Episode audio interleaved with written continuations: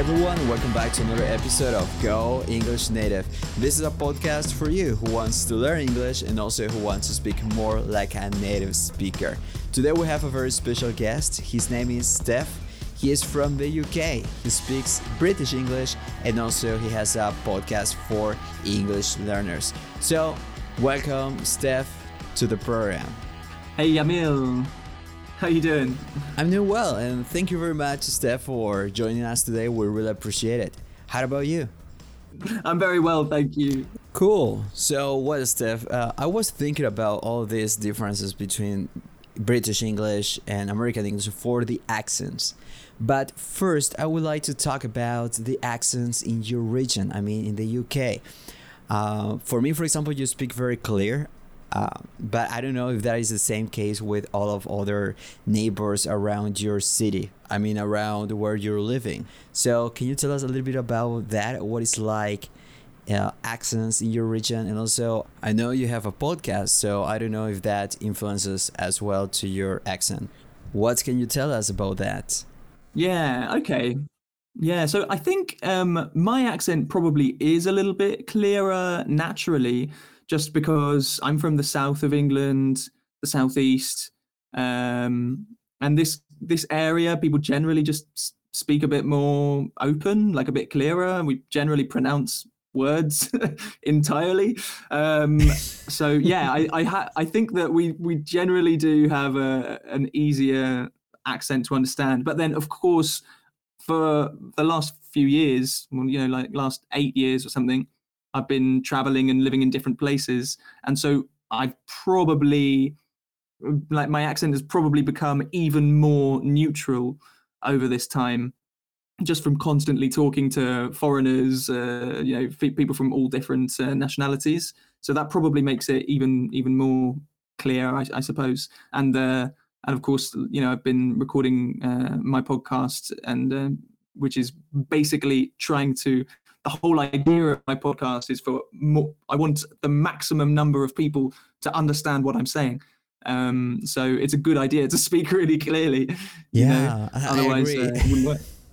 yeah, I, I, agree with that. And in fact, you have like, uh, and that also helps a lot with the with the scripts that you have on your podcast, so you can read and listen and practice. Yeah, yeah, that's right. Yeah, I don't think I actually, I didn't actually mention what the podcast was, but if anybody wants yeah. to listen to it, it's called it's called Simple English News Daily, and uh, I literally tell the news uh, of all the world in seven minutes, and you know go from everything which is happening in the Americas, Europe, Africa, Asia in seven minutes. Uh, and uh, yeah, it's me on Mondays, Wednesdays, and Fridays, and on uh, Tuesdays and Thursdays it's the excellent Namitha.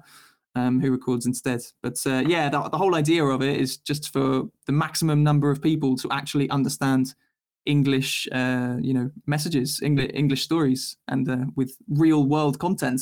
And uh, yeah, the transcripts are there as well. I like it. Everybody can listen to that podcast too. It is Simple English News Daily. Is that right? Yeah, Simple English News Daily. Yeah, it's in all podcast okay. apps. Um, but going back to your other question, uh, Yamil, which was about the different uh, regions of, yeah. of the UK. Yeah, the the the the really the difference is absolutely huge you know? Like i mean i mean i'm from the south uh, southeast of england and people generally speak more or less like me.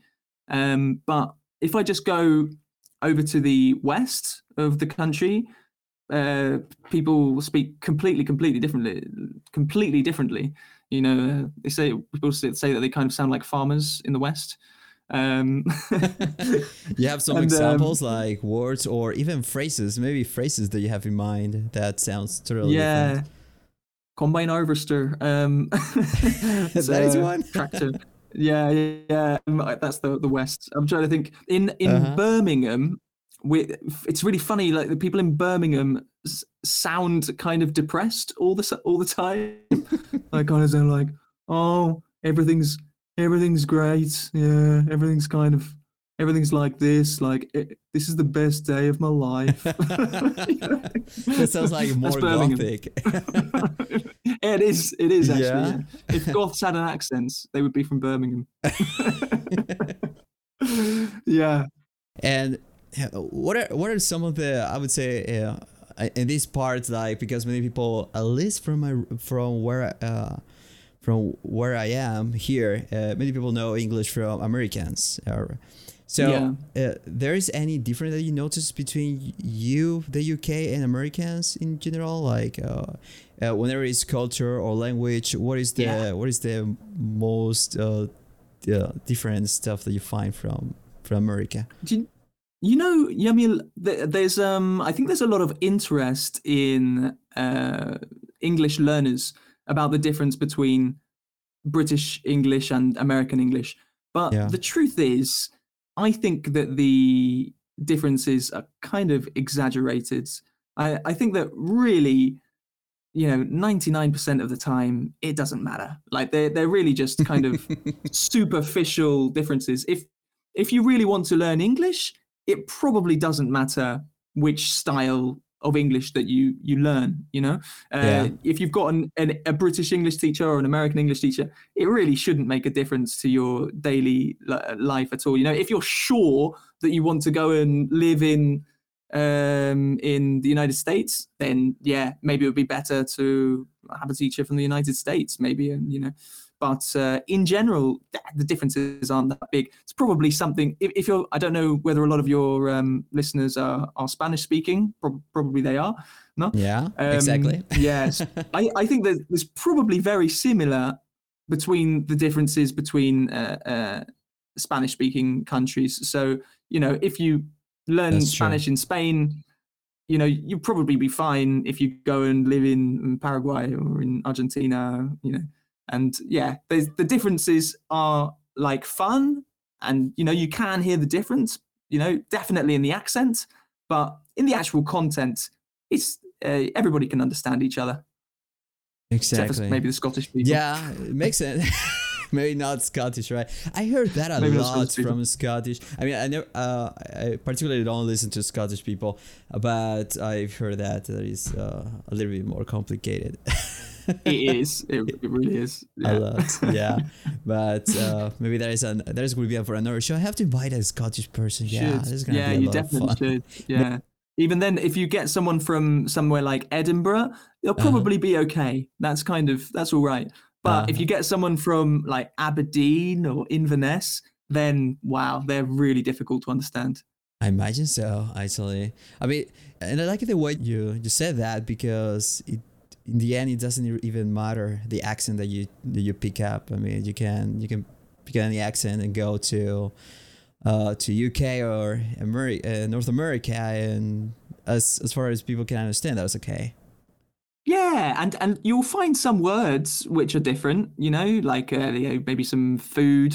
You know, uh, in America they say eggplants, and in England we say aubergine. Uh-huh. Um, that's um, What is that's, that? Uh, berenjena. Bere- berenjena. Ah, okay. your uh, Spanish listeners. Um, But and then yeah, you'll find some things like this. You know, uh, in uh, in America they walk on the sidewalk, and um, in in England it's on the pavement. But you know, most of these things we, we understand them. Here you go to the cinema. There you go to the movie theater.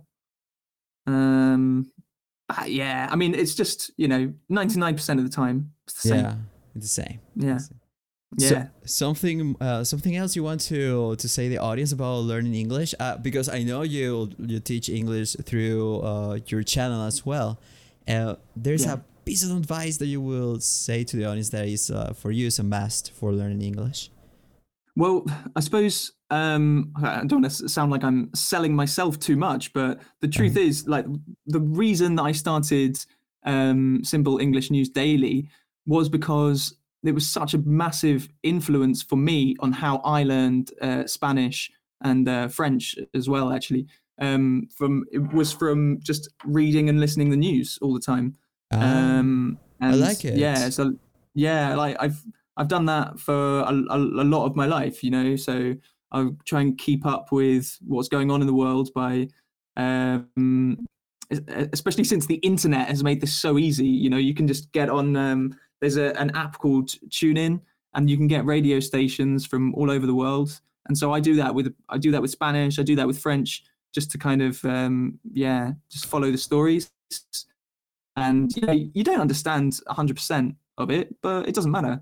Um, it's a it's a good way to have contact with with the language you're trying to learn. So I suppose my my main advice would just be to surround yourself with English. If you're trying to learn English, surround yourself with it.